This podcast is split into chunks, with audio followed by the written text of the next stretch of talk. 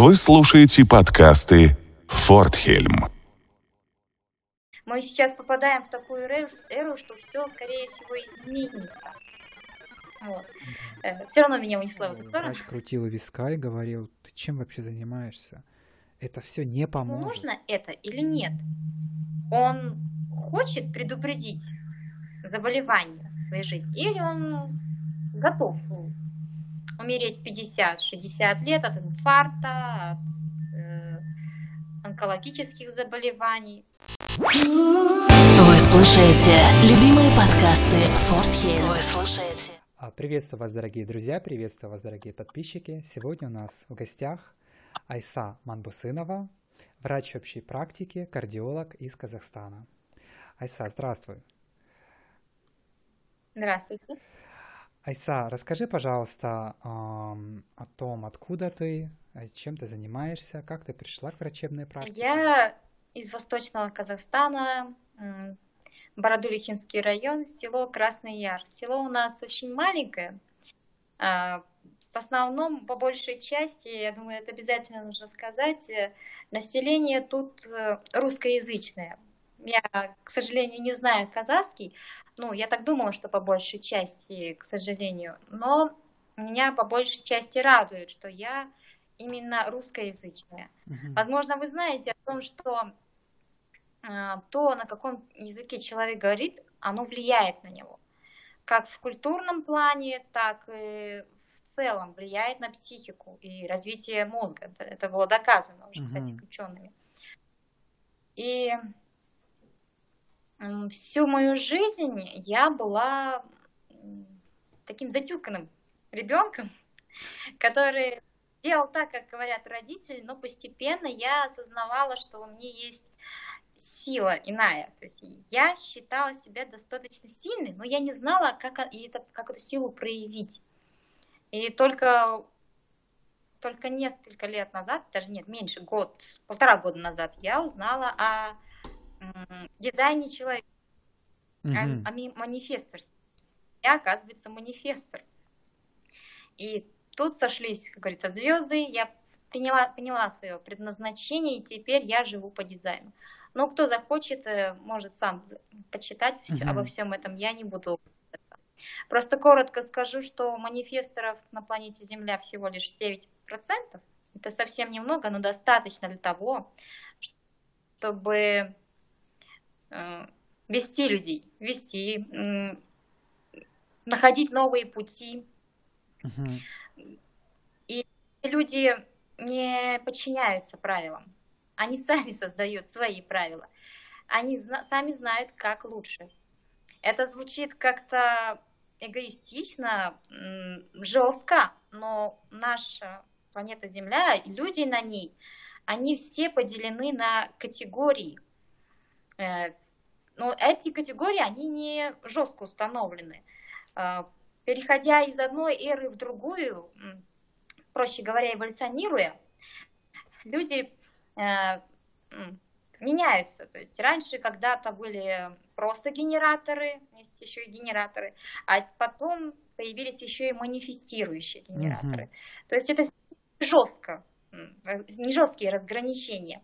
Мы сейчас попадаем в такую эру, что все, скорее всего, изменится. Вот. Все равно меня унесло в эту сторону. Очень- Унесло немножко в эту хотела- сторону. Очень хочется рассказать. Я думаю, если эта тема так интересна, если наши подписчики и слушатели дадут обратный фидбэк, мы можем отдельный подкаст с удовольствием созвониться и поговорить. В интернете масса информации, но очень интересно вот из уст э, практического, практика, так сказать, человека, который это понимает, услышать. Я бы хотел все-таки задать вопросы, спросить, э, как вы, как ты пришла к медицине, вот, потому что в сети, кто тебя знает, а, ты очень неординарный человек. Ты выкладываешь в сети ту информацию, которую многие люди бы, даже если они придерживаются таких взглядов, побоялись бы выкладывать. Я сам иногда боюсь, потому что на меня сваливается столько негатива. Вот. Как был вот этот переход в медицину, и как произошел потом переход вот тем, кем ты сейчас являешься? Э, Я скажу честно, что медицина это было единственное, что меня более-менее интересовало. Во всем, что меня окружало. А, возможно, я и поддалась по большей части влиянию своих родителей, которые очень хотели, чтобы я была врачом, особенно отец. Uh-huh. Но, собственно, я, наверное, чувствую в этом тоже свое скрытое желание все-таки познакомиться с медициной, так как э, именно сейчас я осознала, что я очень рада тому, что я стала медиком. Это позволило мне многое узнать о природе вообще человека, и, возможно, я не раз еще воспользуюсь тем, что я имею на данный момент. Придя в медицину, я, конечно, поняла, что это очень тяжело, это очень сложно. Я не то чтобы хотела помогать людям на тот момент, я хотела узнать, какой же человек он, что, что он себя представляет. Потому что для простых людей вот вся эта медицина, анатомия, это что-то достаточно непонятное. Даже для тех, кто сейчас умеет гуглить, ставить себе... В конечном счете, если он человек адекватный осознает, что всех э, знаний ему недостаточно, потому что один симптом или комплекс симптомов тоже еще ни о чем не говорит.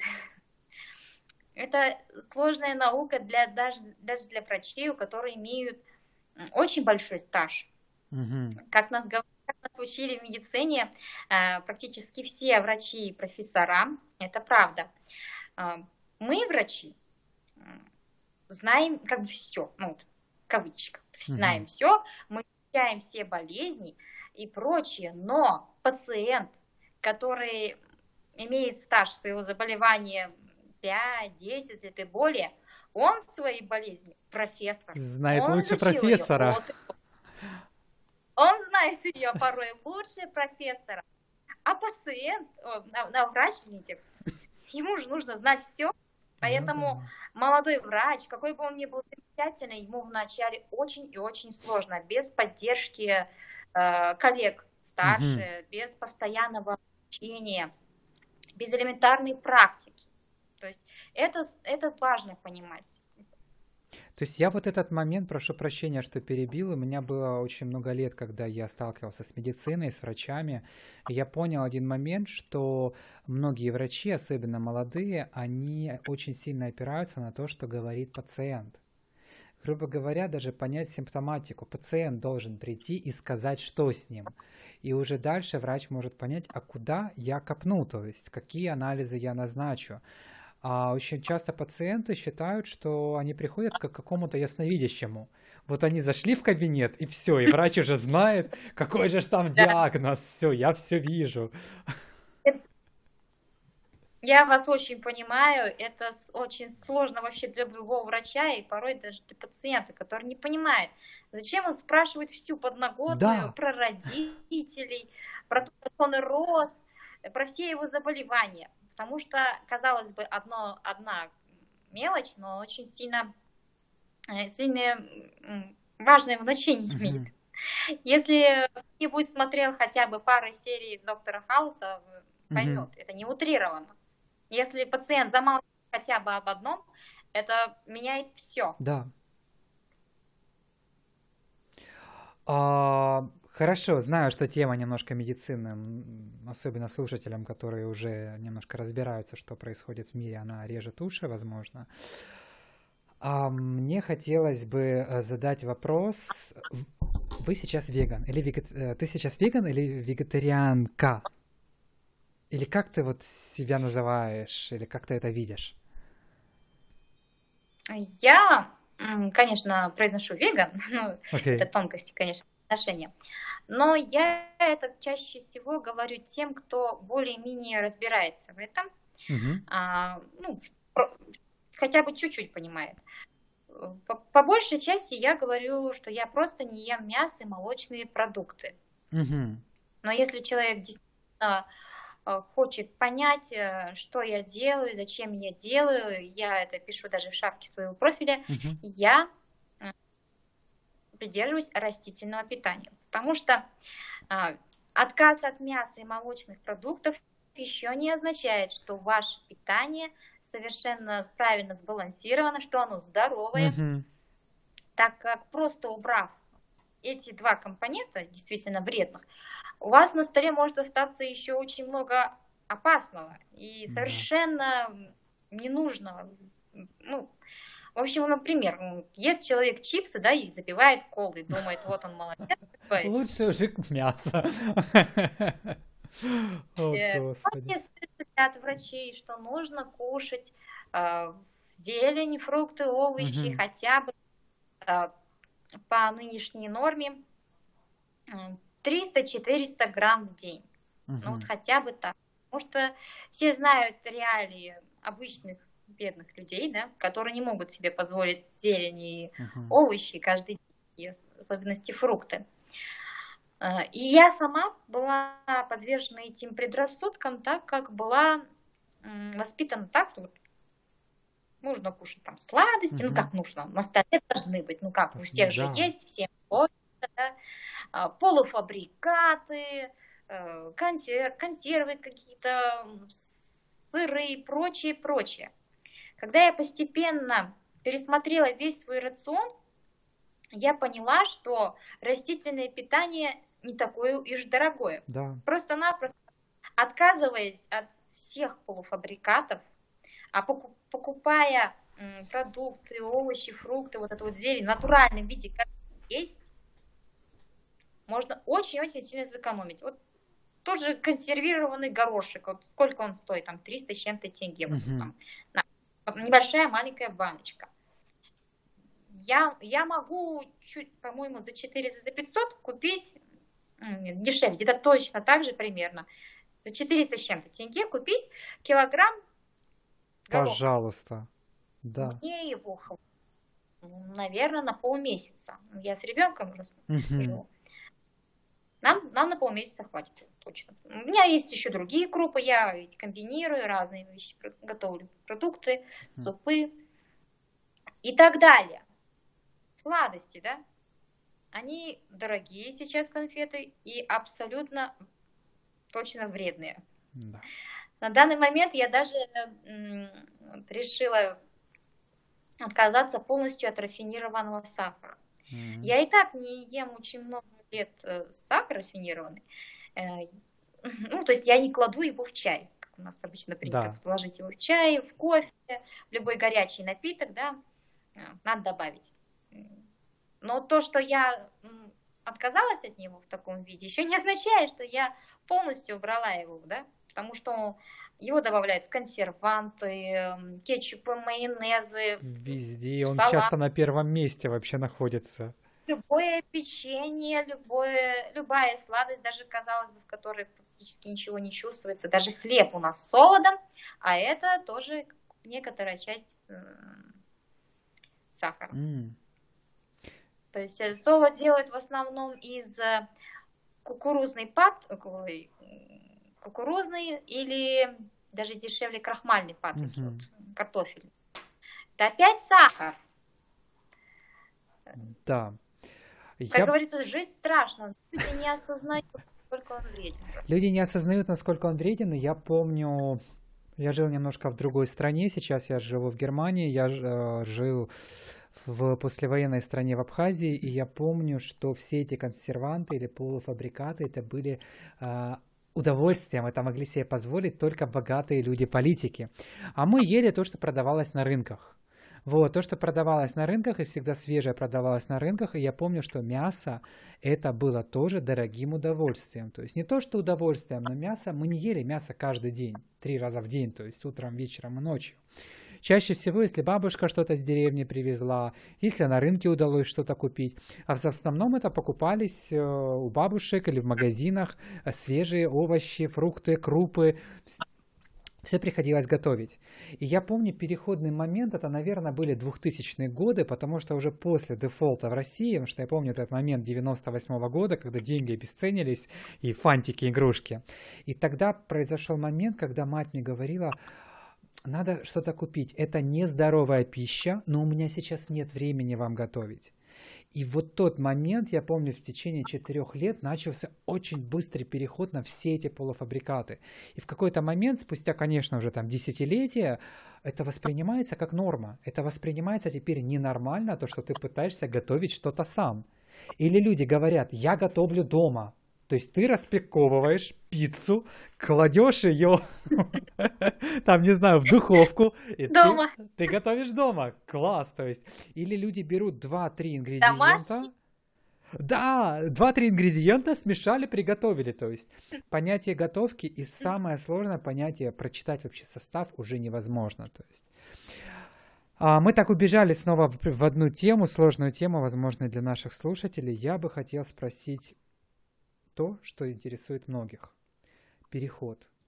Потому что вот это вот укорененное сознание, особенно медика, особенно человека, который питался тем, чем питаются все вокруг, особенно, как я знаю, э, сомнений особо не было, и тут бац, какой-то момент, что ну, вот весь мир переворачивается сверх на голову. Что произошло, какие были предпосылки, и как дался этот переход вообще?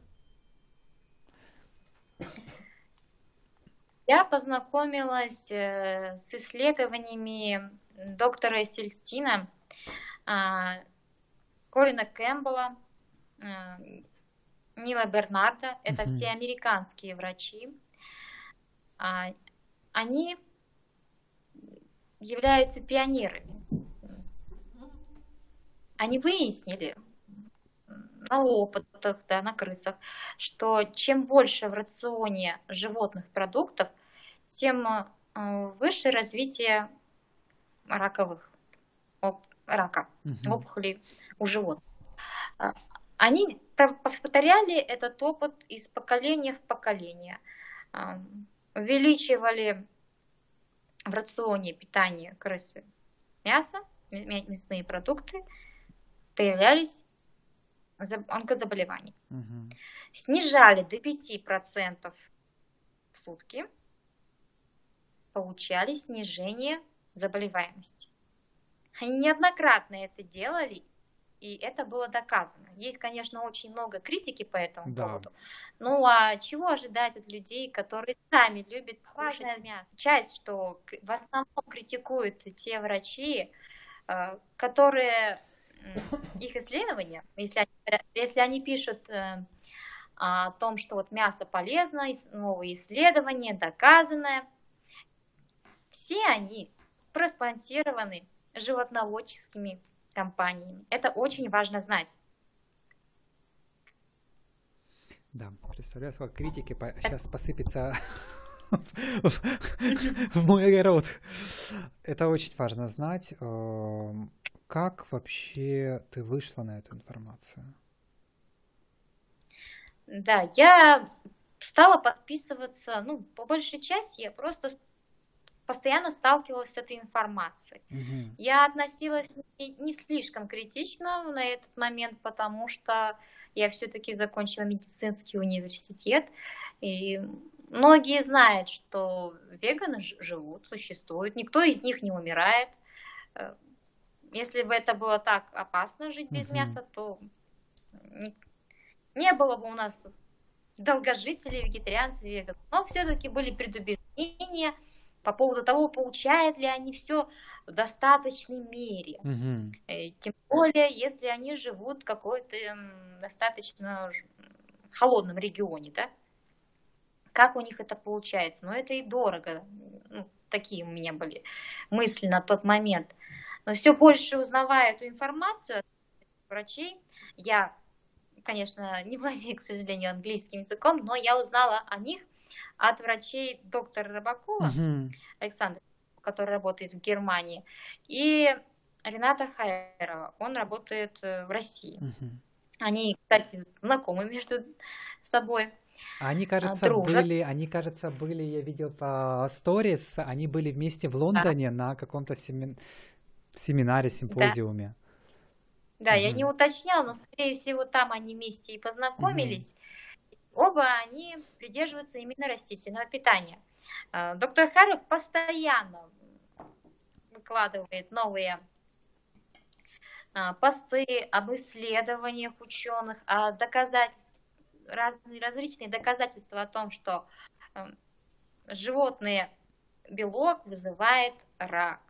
Рак молочной железы, предстательный, а, Да. прямой толстого кишечника, вызывает сахарный диабет. А, Ну, это уже многие знают э, атеросклероз и в Мгм. конечном счете Ну, доктор Хайров, он же хирург, я не знаю, как это называется в медицине, он оперирует... э, сосудистый. Сосудистый хирург, Да. да. Я когда на него впервые наткнулся, у меня был сначала, я сильно удивился, у меня был скепсис сильный по-русски, наверное, так верно сказать. Думаю, наверное, человек себя пиарит. Вот, пытается пропиарить какой-то новый ход свой. Вот, а потом э, меня удивило, что учитывая сторис, которые он постит, понимая, как загружен этот человек, у него семья, дети, такая тяжелая работа, ночные смены, и он все равно умудряется писать статьи, он умудряется делать посты, и это качественные статьи, это не просто человек там написал что-то, это реально качественные статьи, и видно за человеком, что за ним стоит целая команда еще людей, которая ему помогает. Потому что вот я записался, сейчас перенес запись на апрель, я решил все-таки к нему записаться, потому что у меня была, я не буду называть имена, у меня была прекрасная девушка, женщина, тоже врач из Санкт-Петербурга, она мне помогла то есть она мне дала такую альтернативу тоже, она помогла мне с биодобавками, со всеми. Я увидел, насколько мой организм ожил, но мы уткнулись в серьезную проблему мяса и молочка. Что если я не включу мясо и молочку, а, дальше, к сожалению, результатов я не добьюсь. То есть то мое питание, жесткое сыроедение, фруктоедение в прошлом, оно меня реально так сильно, оно мне и помогло, и добило в каком-то смысле. Я вообще задумался, может, я не прав. Блин, 9 лет сырое питание, веганство, сыроедение, я задумался, может, реально мясо. И вот тут мы не сошлись, мне стало тогда очень ну, печально, то есть я понимаю, что я, я, я не могу вернуться, то есть ну, я, не- мне аж неприятно а, эта мысль. И вот тут же я выхожу на доктора Хайрова, на тебя, на других врачей, которые об этом открыто говорят и которые готовы принимать, то есть людей, помогать им. Это было, ну, это была реальная поддержка. И когда люди, к чему я вообще разговор тут веду? Когда многие люди обычно говорят, у меня нет на это времени, у меня нет времени на готовку или на изучение информации. Ребят, у хирурга есть время, значит, все это изучить. Вот врач перед вами сидит, у нее есть время все это изучать, помимо приема клиентов, а, помимо детей, семьи. А у вас нету, ну, мне кажется, это отговорки. А как повлияло на социум, как повлияло на работу и как повлияло вот какие-то социальные моменты, терки, были ли они? Надо сказать, что да, э, но и это, к сожалению, со стороны моих э, родителей. Оу. Потому что они, как и все казахи, очень любят мясо, и для, для особенно для моего отца мясо должно быть в любом м, виде на Блюде, да, столе. виде. В любом блюде. Хотя бы яичница на завтрак. Вот, вот так И печально вот это все осознавать, тем более, что моя мама сама перенесла инфаркт. А, У нее панкреатит, у нее уже повышенный сахар, глюкоза в крови. М.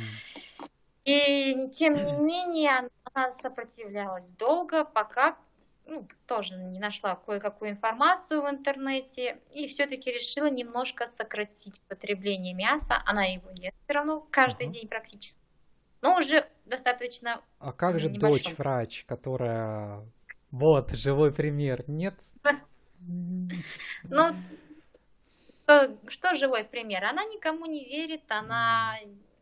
Я при ней включала э, запись э, с видео выступлением доктора Сельстина, мгм. на что она говорила, ну, всякие врачи много чего говорят и прочее, это прочее. Ну, я, я это прекрасно понимаю.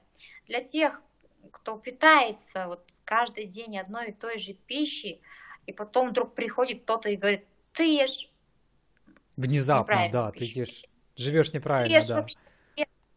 Как так? я всю жизнь это ел, мне вроде хорошо, я себя замечательно чувствую, я Мгм. живой же Я сейчас. живой, да. момент.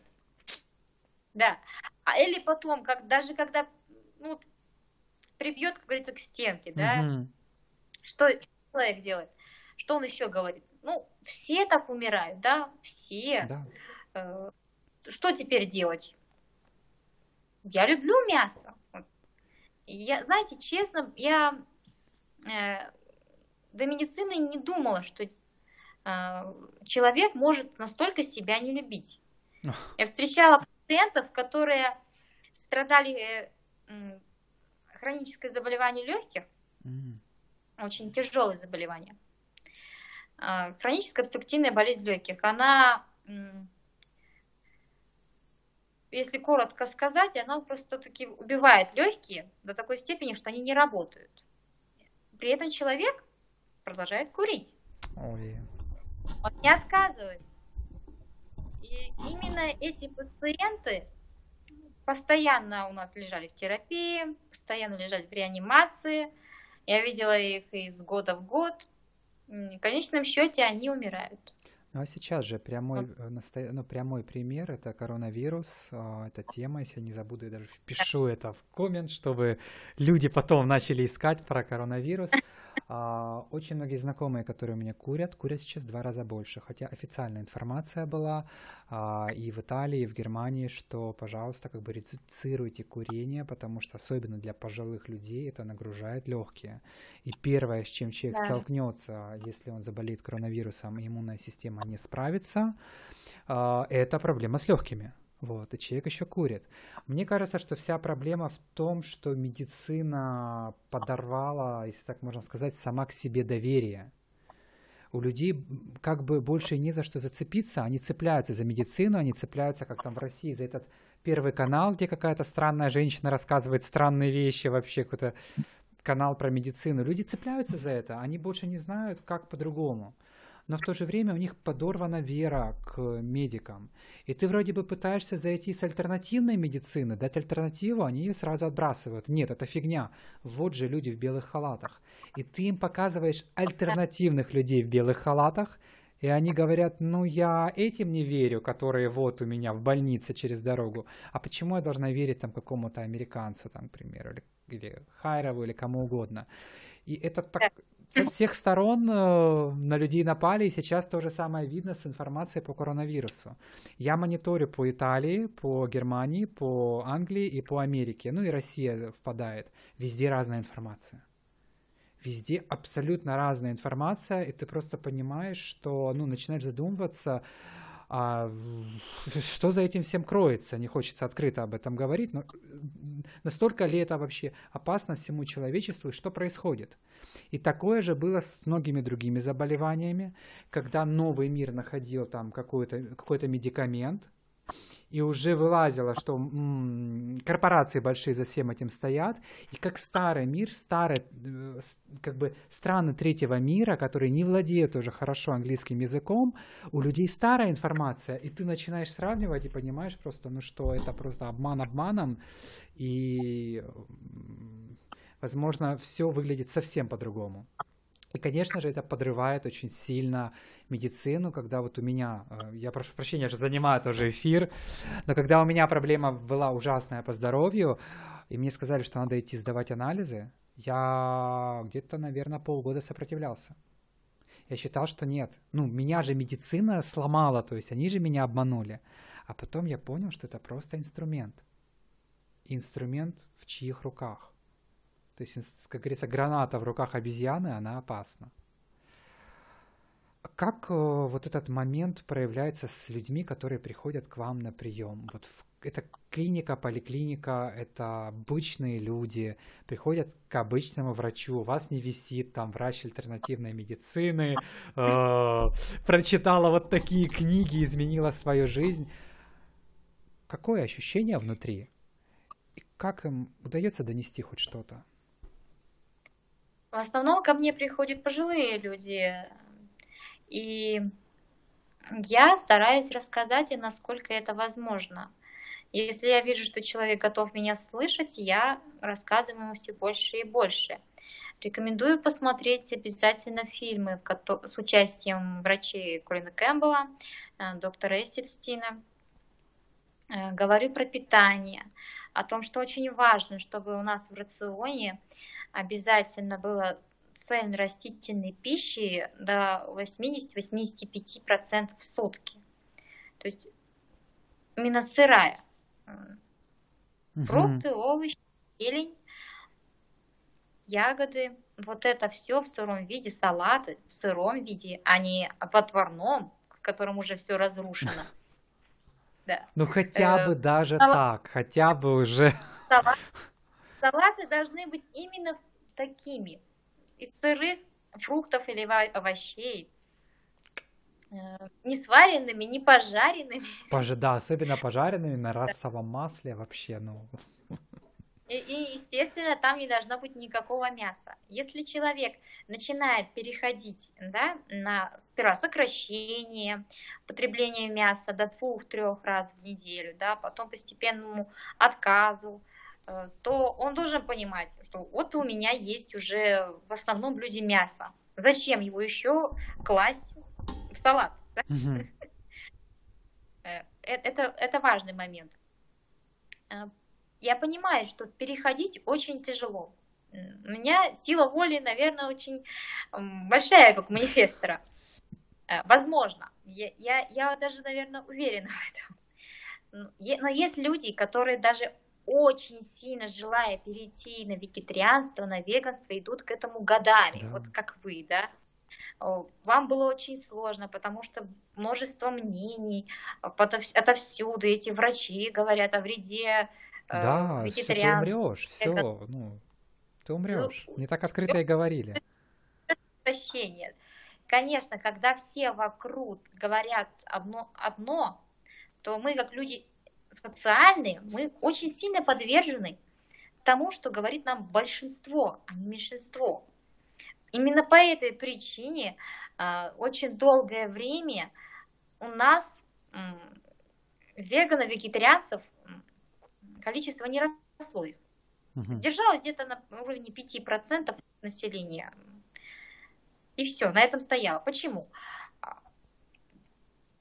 волонтеры, а, просто, просто не бездушные люди, которые старались, да, выразумить других людей, они постоянно работали, они делали все так, чтобы люди приходили к вегетарианству, к веганству, но удержать их невозможно надолго, большую часть из них. Почему? Потому что их никто не поддерживает.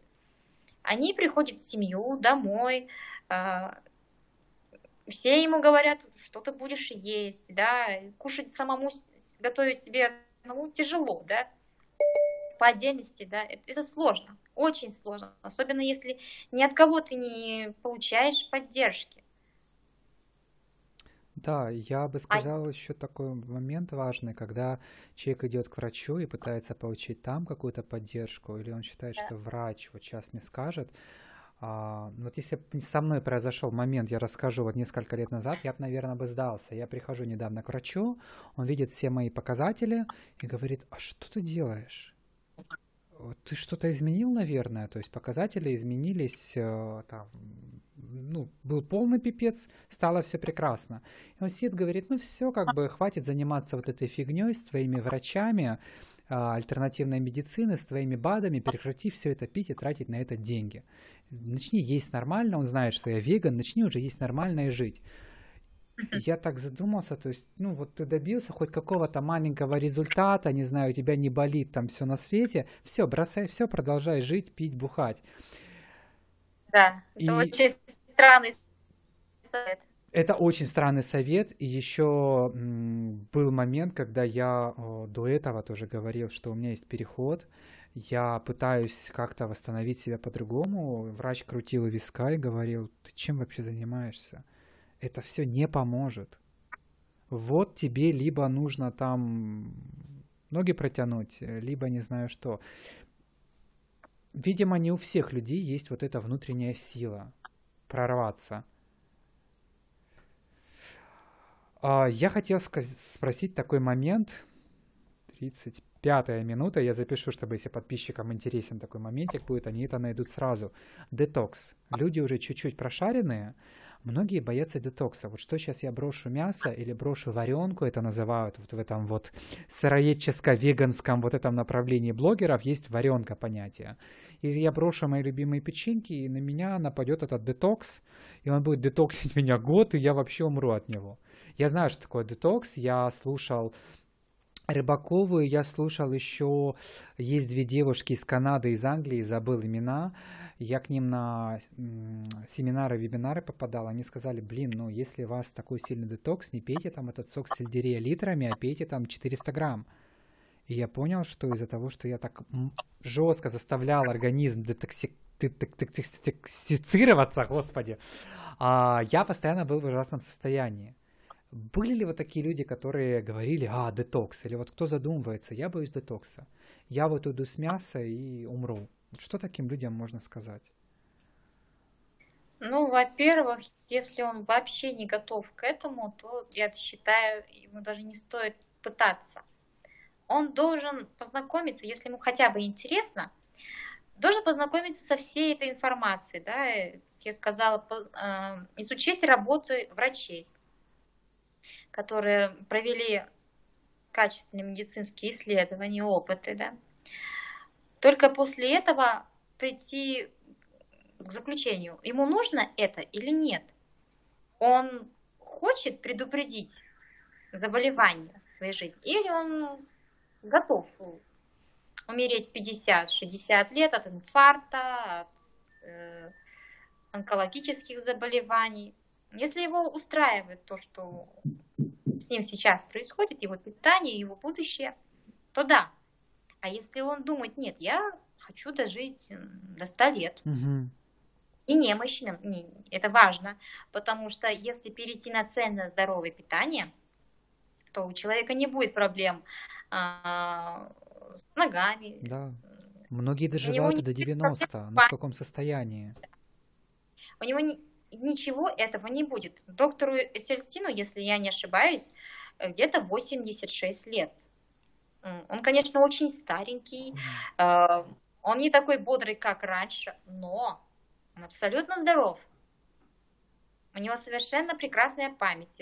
Доктор Рыбакова, когда была у него лично в гостях, э, где-то вот в прошлом году недавно, она сама отметила, что это совершенно здоровые, ясно мыслящие, пожилые люди. И даже э, не могла бы она, наверное, сказать старыми. Вот мы просто видим, думаем, старость это какие-то немощные люди, которые угу. еле передвигаются с палочками, да, плохо видят, плохо слышат.